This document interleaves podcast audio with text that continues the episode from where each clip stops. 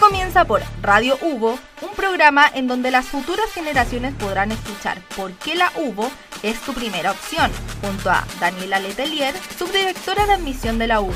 Acá comienza Tu Camino a la Hugo.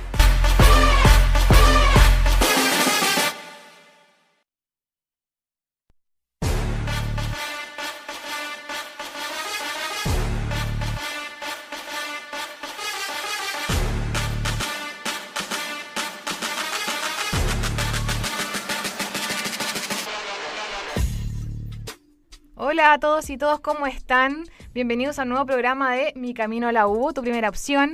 Mi nombre, se lo recuerdo, Daniela Letelier, subdirectora de admisión de pregrado de la Universidad Bernardo Higgins y me acompaña María Paz que es nuestra community manager de la Dirección General de Admisión. ¿Cómo estás, Mari? Muy bien, ¿y tú, Dani? Qué bueno. Oye, el día de hoy nos acompaña nuestro queridísimo director de la Escuela de Periodismo, Fernando Seymour. ¿Cómo estás, Fernando?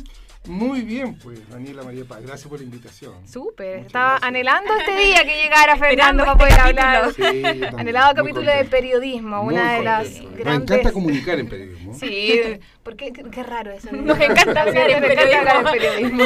Sí, sí. Mejor. No, hace muchas cosas también. Sí, sí, ahí vamos, a, vamos a ahondar en eso, Fernando. Vamos a tener esto, este ratito que nos da y nos brinda la radio Hugo para poder hablar eh, específicamente de la carrera. ¿ya?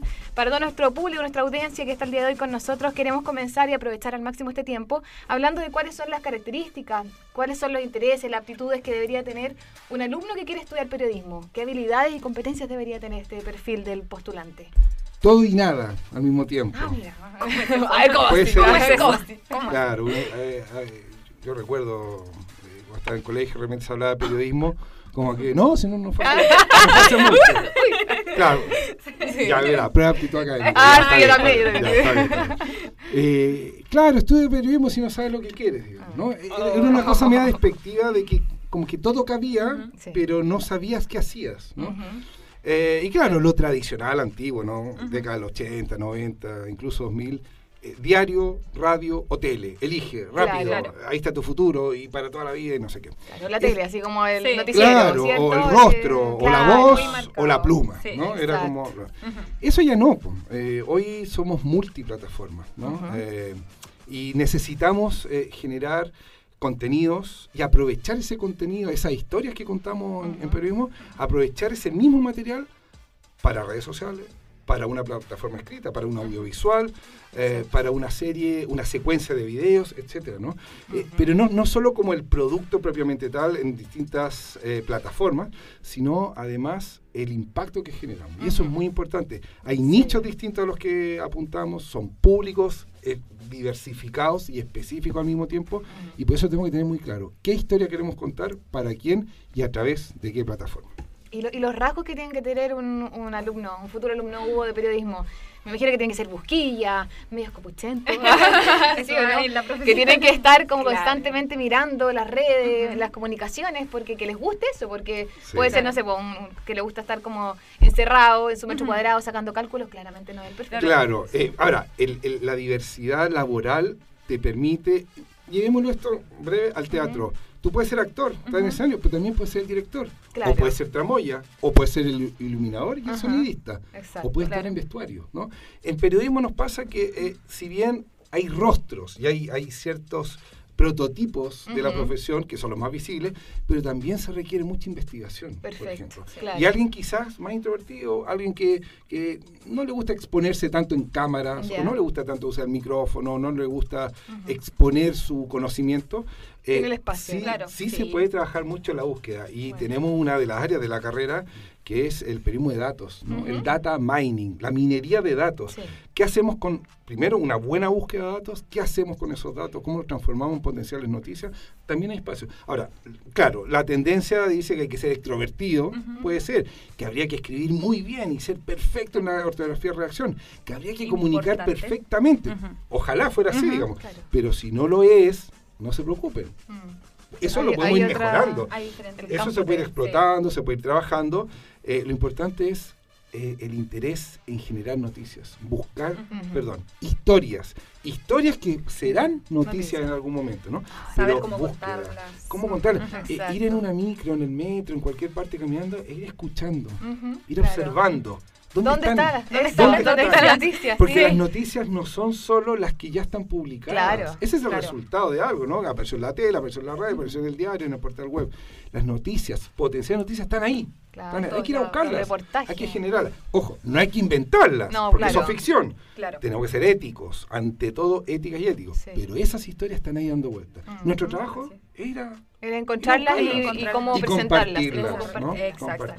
tiene razón, porque alguien que es más tímido quizás puede dedicarse al periodismo institucional, comunicaciones internas, entonces es súper súper variado. Súper amplio. En lo público y en lo privado. ¿no? claro, Exacto. Que es marco muy amplio. Pero no es lo mismo trabajar, por ejemplo, en una municipalidad gigantesca de Santiago Centro, que trabajar en un centro médico en, en un mundo rural, ¿no? donde hay que generar comunicación interna, externa, eh, hacia los medios, hacia la comunidad, pero, pero también hacia el grupo humano que trabaja en esa institución. Y en todos lados hay un periodista, uno no piensa, pero una clínica tiene un periodista, ah, eh, un consultorio tiene periodista, los supermercados tienen periodistas. Y es emprendimiento chiquitito se lo imagina, en todos lados hay un periodismo. un periodismo. un periodista. Esa es una nueva una mención que estamos generando aquí en la carrera, ¿no? La carrera, claro, el periodismo. El periodismo. Nunca lo voy a olvidar, María Paz. No me haga esto. Gracias por el caramelo. Pero pasando a otro tema, ya olvidémonos del periodismo. ¿Cuáles son los, los elementos diferenciadores en la carrera? Porque periodismo lo pueden dar 100 universidades acá en Chile. Pero ¿por qué escoger la UBA? Nunca me lo había preguntado. Nunca me había hecho claro. Qué buena pregunta. Qué buena tu pregunta. Ojo que en periodismo cuando nos dicen qué buena pregunta es pésima pregunta la que hemos hecho porque se la estamos dando en bandeja a quien preguntó, ¿no? O es para ganar tiempo. Claro. ¿Qué respondo? ¿Qué respondo? ¿no? Mira, la, diferenciación que tenemos aquí en la Universidad de Nero Higgins, y creo que hablo a, nombre de todas las carreras en general, ¿no? Bueno, periodismo en particular, es un sello eh, de impacto social. Es sumamente importante tener claro que lo que estamos generando como contenido académico, como contenido emocional, como apoyo de redes dentro de la universidad, docentes, estudiantes, eh, apoyos eh, a nivel de eh, culturales, formación artística, deportiva, etcétera, todo eso tiene impacto en quienes se están formando, en este caso como potenciales periodistas, pero además cómo estas y estos estudiantes van a impactar hacia afuera. Y eso, a diferencia de otras universidades, lo estamos generando desde siempre desde el primer día. ¿ah? Eh, desde que el estudiante ingresa, desde que el estudiante ya está en las aulas, ya estamos generando algo hacia afuera, a través de los docentes, a través del trabajo práctico, a través de instancias que le permitan identificar rápidamente esto, esa búsqueda, esa búsqueda de historias, esa búsqueda de eh, posibilidades de dónde desenvolverse profesionalmente. Y eso me parece que hay muchas universidades que no lo valoran desde el principio, lo teorizan mucho al principio. con mucha teoría y poca práctica. Eh, como generar todo el conocimiento de todos los autores que sean posibles en el mundo para recién ahí dar el salto a lo práctico, hagámoslo al revés. Sí. Vamos rápido a la práctica, no importa que nos equivoquemos, no importa que exploremos a ciegas muchas veces, pero esa sensibilidad con lo social, con lo que está ocurriendo de verdad afuera, es lo que nos permite incluso acceder de mejor manera a los autores, a los libros, a las investigaciones, con experiencia callejera en el cuerpo. Y claro, la pandemia con tres semestres que tuvimos encerrados nos golpeó fuerte, pero lo hemos recuperado, rápido en, este ya segundo semestre de presencialidad, ¿no? de, regreso a aquello. y darte cuenta súper temprano si es lo tuyo, finalmente, ¿cierto? Y, encantarte, y encantarte con la carrera, finalmente, y no darte cuenta quizás el segundo año recién que te pasaron toda la materia, claro. que empezaste con la práctica y te pones nervioso frente al micrófono. Éticamente, éticamente es un rol nuestro de... Eh, de sincerar qué hace la carrera y no esperar a quinto año, como dicen ustedes, para recién ahí la persona diga cómo eh, eh, me gasté mi gratuidad cuatro años o pagué cuatro años para que recién me digan que esto es lo que se hace en periodismo. Y que no me gusta. Recién tener el, choque con lo profesional en la práctica final, no, eso sería muy... Eso, eh, no es justo y no es mm. ético y tampoco es práctico. ¿ah? Eh, hay estudiantes, claro, hay estudiantes, la mayoría necesita generar recursos rápidos. ¿ah?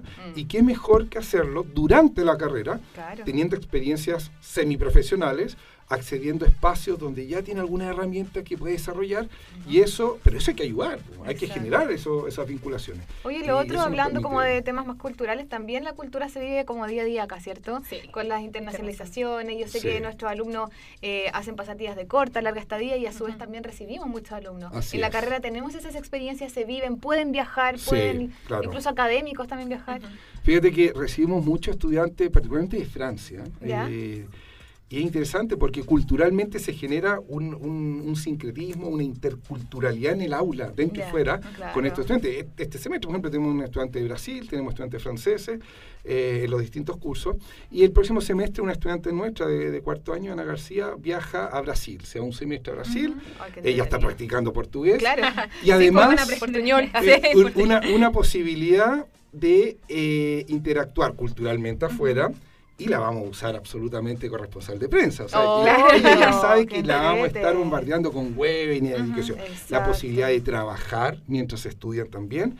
Eh, pero destaco especialmente, eh, em, claro, nuestros estudiantes salen maravillosos, pero además que nuestros estudiantes acá conviven, conviven con, eh, con personas que vienen por un semestre, no, no, no vienen de turismo, ¿no? Vienen a vivir.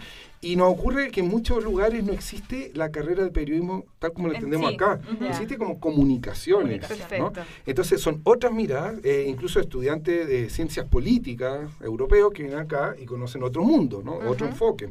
Tenemos profesores eh, internacionales también y eso nos permite. Eh, nuestro coordinador de, de, de, escuela, por ejemplo, Eduardo Leve, estuvo en el verano en Irlanda preparando su doctorado. Él trabaja y tiene redes con eh, Oxford eh, y con el MIT, Massachusetts, ¿verdad? Eh, y eso genera interacción permanente con académicos de otros lugares e investigación. Y esto le damos un cierre a contar con estudiantes ayudantes en investigación, en extensión, en el laboratorio audiovisual, que nuevamente, estudiantes que empiezan a tantear terreno ya no solo en los medios de comunicación o lo institucional, sino también en la investigación. Claro. Estudiantes que ya tienen claro que quieren ser docentes, mm, por ejemplo. Está súper interesante la conversación, súper entretenida, pero, vamos, no, pero vamos a hacer una pequeña pausa y los vamos a dejar con As Was de Harry Styles.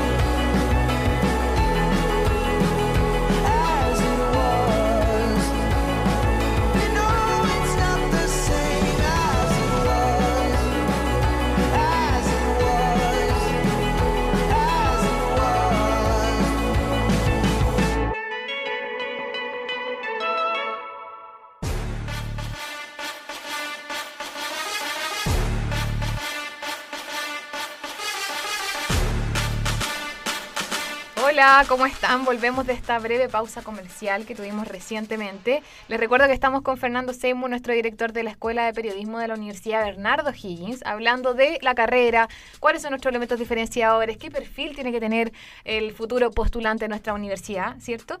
Eh, pero ahora nos queremos meter más en el área de a qué se van a dedicar nuestros periodistas de la universidad, cuál es el campo ocupacional. Estuvimos hablando de eso en la primera etapa de, de este programa, pero quizás poder ahondar un poco más, me imagino que también en partes de emprendimiento, municipalidades, ahí estuvimos hablando de eso. Me gustaría como andar un poquito más en ello. Sí, es, bueno desmitificar eh, esa rigidez laboral, ¿no?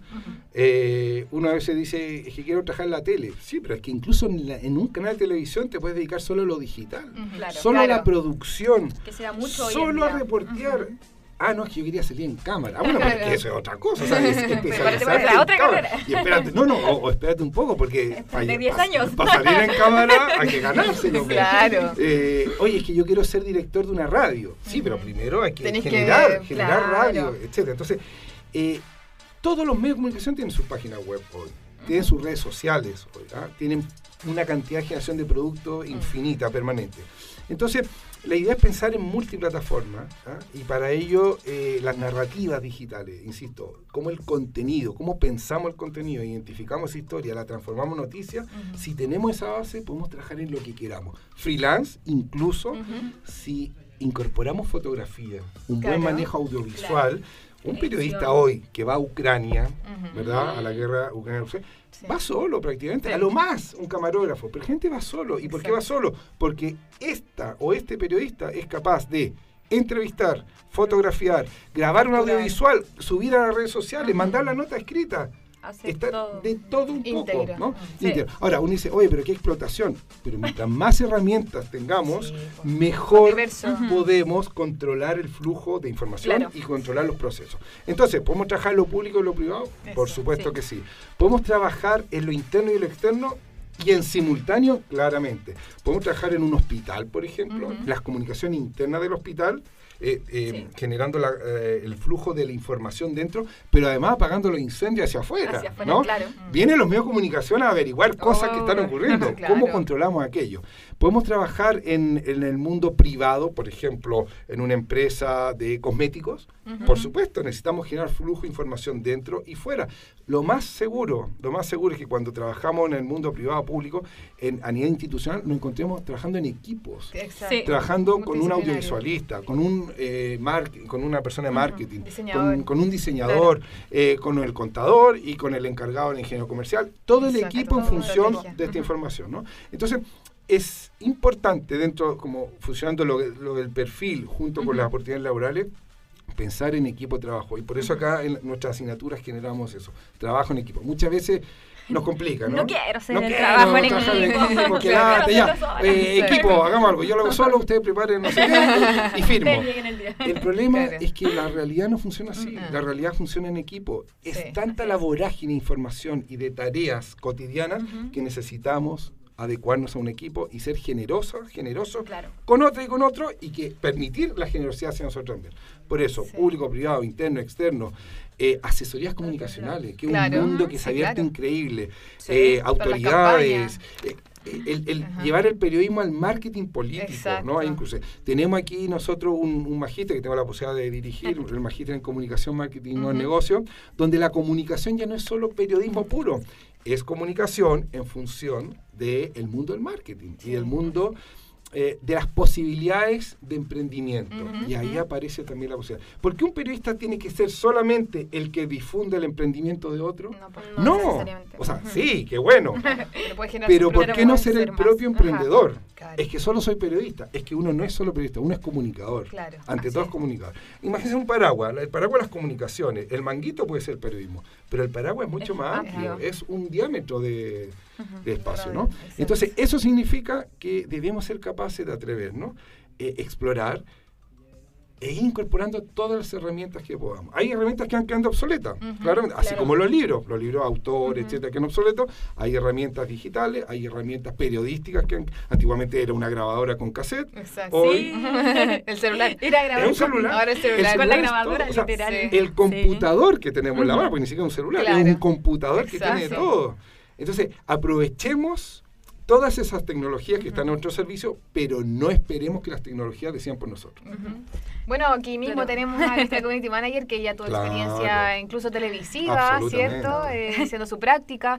Eh, el tema de las prácticas también me imagino que también eh, colaboramos desde la universidad a, quizás posicionar alguno o, en mixto, ¿cómo, cómo se lleva a cabo En las prácticas, bueno, tenemos taller de práctica en cuarto semestre y eso nos permite ya tener una aproximación con medios de comunicación eh, y con un trabajo real. Tenemos programas colaborativos de vinculación con el medio. Estamos trabajando en este momento, por ejemplo, en el quinto semestre, y lo vamos a en el cuarto del próximo semestre, quinto semestre ahora, con el diario La Hora. Tenemos la posibilidad que el director del diario La Hora, que ha resucitado, estaba perdido este diario, recuerden ustedes, un diario de circulación eh, de papel gratuito, resucitó el diario, eh, se desligó de Copesa y el director, que es profesor nuestro, permite que el curso trabaje. ¿Sabes cuáles son la prueba de diagnóstico de ese curso fue publicar una nota. Para el diario. Para el diario. Pero profesor, o sea, a ese nivel... Suerte, suerte, suerte, suerte, experimente, atrévase. Entonces, ya tenemos todos, todos esos procesos prácticos tempranos y bueno, las prácticas profesionales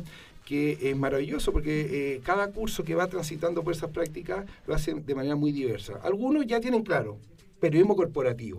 Quiero trabajar en una empresa y me han dicho, profe, quiero ganar plata. ¿Por qué no? ¿Por qué no?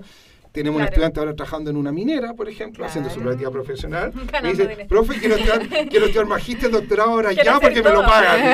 quiero hacer todo. Hay otros que quieren guerrilla urbana, quieren estar reporteando en calle, en un medio, eh, en un diario de papel, porque son románticos. Hay otros que se han especializado en digital, han adquirido muchas herramientas. Entonces, la práctica profesional, y en eso hacemos mucho hincapié, prácticas profesionales que les permitan quedarse a trabajar. No solo una nota, una calificación y cumplir 384 horas, sino que quédense a trabajar ahí.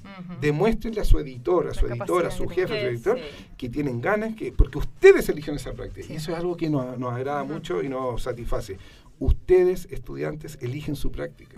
No la estamos imponiendo ni, recurren por necesidad, digamos, ¿no? Y uno lo hace donde quiere, que es lo importante. Ahora, obviamente es que quiero ir a tal diario, sí que había dos cupos en claro. postulantes, pero en general nos resulta que quiero televisión, hay, algo, llega. y ahí nos apoyamos mucho en tituladas y titulados que están trabajando ah, en, Con la vuelta de mano. y son, son los primeros y los primeros que nos dicen, profe, se inicia, necesito un, practicante, se van a abrir postulaciones, etcétera. Entonces, en ese sentido, nos quedamos súper tranquilos que cuando llegan, llegan bien preparados y preparados, eh, más allá de que descubran mundos nuevos, es verdad, en, la práctica uno descubre nuevos mundos, pero certeza, seguridad, convicción de que uno lo puede hacer y pararte de igual a igual con, cualquier, persona, de cualquier universidad, de cualquier época, poder estar ahí y responder ser competitivo. Eh, claro, porque en la práctica profesional es donde uno ya estudiaste cuatro años, lo diste todo y es el momento de demostrar lo que aprendiste, lo que eres y uno siempre lo que es periodismo uno va a una práctica y tienes 50 personas más postulando a la misma práctica, sobre todo cuando a alguien le gusta la tele o algo así y lograrlo es como, oh, lo logré. Entonces ahí aún más tienes que, que demostrarlo para finalizar. ¿En serio?